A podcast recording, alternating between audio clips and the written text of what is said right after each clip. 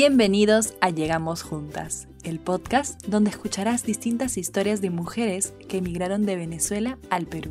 Aparecían personas en bolsas negras en la esquina de mi casa. Era bastante... daba miedo. Daba miedo porque tú sales a luchar, te pueden matar. Ya llegó un momento en que Venezuela como país ya era imposible vivir. Hubo muchos que se divorciaron, hubo muchos que se suicidaron, hubo era horrible y nosotros veíamos cómo se mataban, no soportaron esta crisis. La gente caminaba y parecía zombie, o sea, como que resignada a vivir esa pesadilla que les tocó vivir. Y hay decenas, centenares de jóvenes que se fueron a disfrutar de las mieles de la vida y terminaron lavando posetas en Lima. Terminaron como esclavos y mendigos. Bienvenidos al segundo episodio de Llegamos Juntas. Yo soy Daniela y hoy escucharemos la historia de Yesenia. Ella tiene 32 años y nació en la ciudad de Mérida, Venezuela. Llegó al Perú en febrero del 2018. Es aquí donde comienza su historia. Según la Organización Internacional para las Migraciones, la OIM, el primer monitoreo de flujo de la población venezolana en el Perú se realizó entre enero y septiembre del 2017, con 77.650 ingresos de venezolanos. Es en este año que Venezuela se convierte en el país con mayor inflación del mundo. Aquí comienza el éxodo masivo de venezolanos. Me tocó dormir como 15 días en el piso más o menos, eh, con una sabanita así. Y bueno, comiendo poco, la verdad, pan con atún y y bueno. La presencia femenina destaca en el perfil migrante venezolano, y Yesenia es parte de este 55,2% de mujeres que salieron de Venezuela con destino al Perú. Por la razón que me vine fue por, mi mamá, eh, estaba enferma y bueno, básicamente allá en, en Venezuela tenía mi propio negocio, pero soy independiente, soy este, administradora, soy hermosa también, o sea, yo más que todo soy comerciante. Del 76,5% de mujeres encuestadas, el 74,8% contaba con algún trabajo, mientras que el 18,6% se encontraba desempleada. Sin embargo, esto no fue un problema para Yesenia. La madre de ella sufría una enfermedad que requería de medicamentos, los cuales se habían abastecido en su país o eran incomprables, como ella menciona. Sufría de una pop crónica y bueno, básicamente tenía que estar este, respirando con oxígeno. Y allá comprar, comprar el cilindro de oxígeno también era incomprable. Eh, medicamentos no conseguíamos. Eh, nos íbamos para Colombia cuando medianamente podíamos reunir para poder que comprar los medicamentos a mi abuela. Este, si no, teníamos que comprar revendido allá mismo en Venezuela. Eh, por decir, las mismas personas de los hospitales donde llegaban los medicamentos eh, lo revendían, pues. Entonces uno por la necesidad, pues obviamente lo compraba si costaba, eh, por decir, un blister de acetaminofén en 5 soles, el precio normal lo vendían en 100 soles. Pero bueno, ya me cansé de todo eso, no, no podía más, con miedo, con temores, ya que, que bueno, que no es fácil, me vine sola y bueno, decidí venir.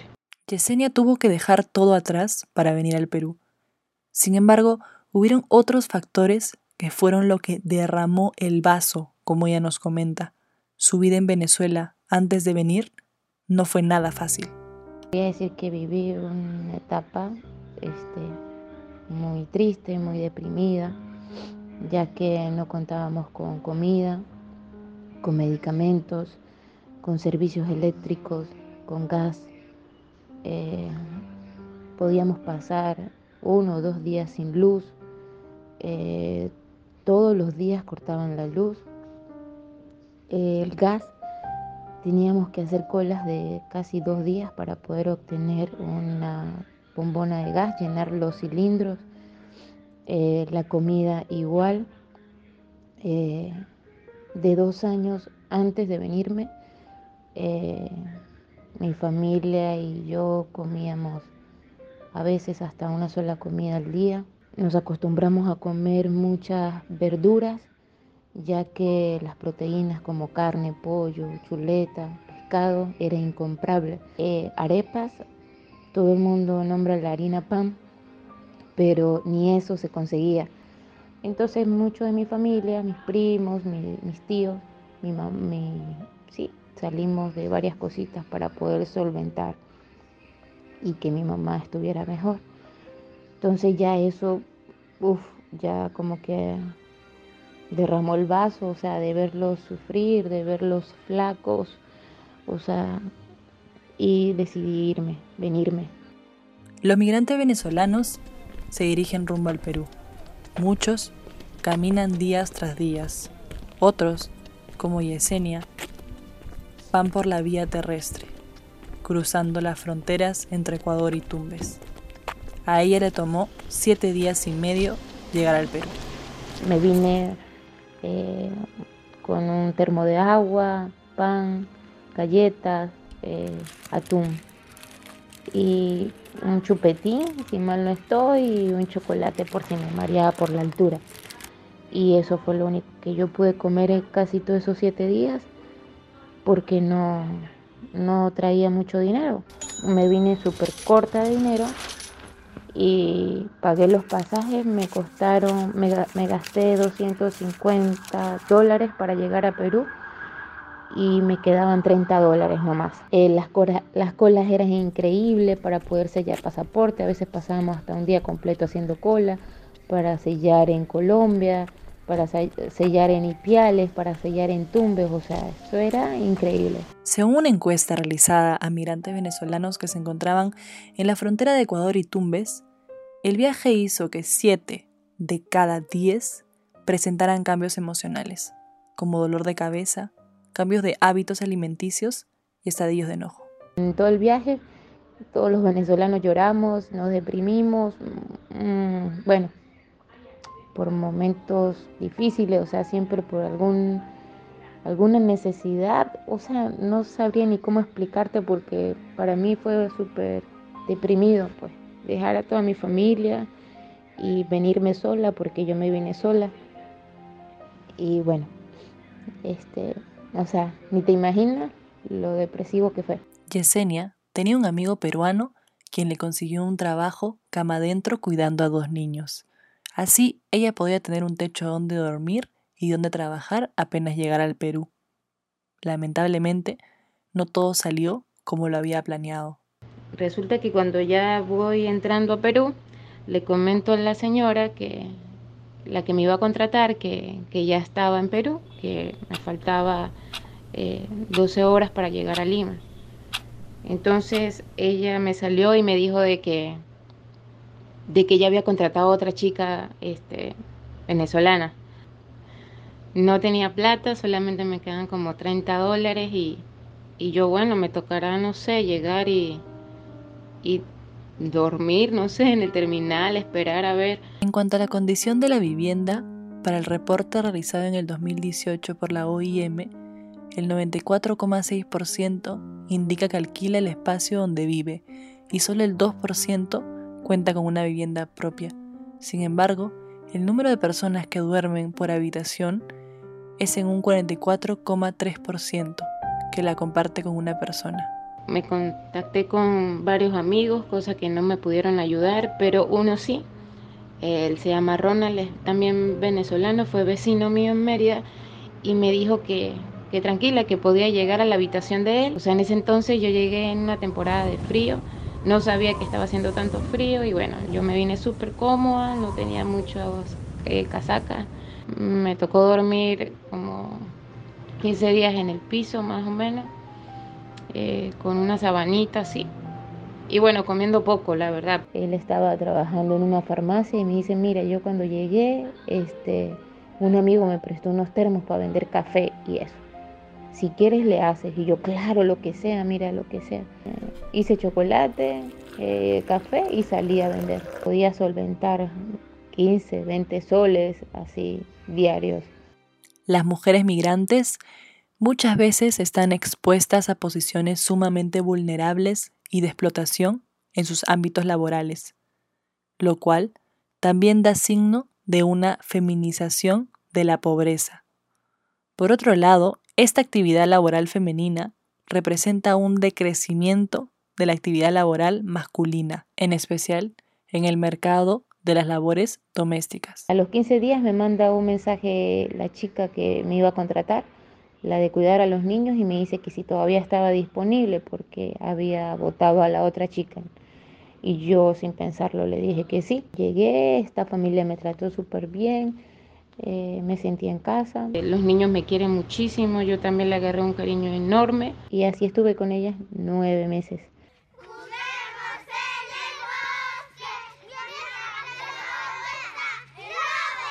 Lo bueno de mi jefa era que como yo cuidaba a los niños de, o sea, ellos iban a estudiar de 7 de la mañana a 4, este, yo en la mañana adelantaba todo, o sea, en arreglar sus habitaciones, su desayuno, eh, su almuerzo y ella después de los dos meses me dio permiso a que yo pudiera salir en las mañanas a seguir vendiendo café en los semáforos, pasteles y bombitas.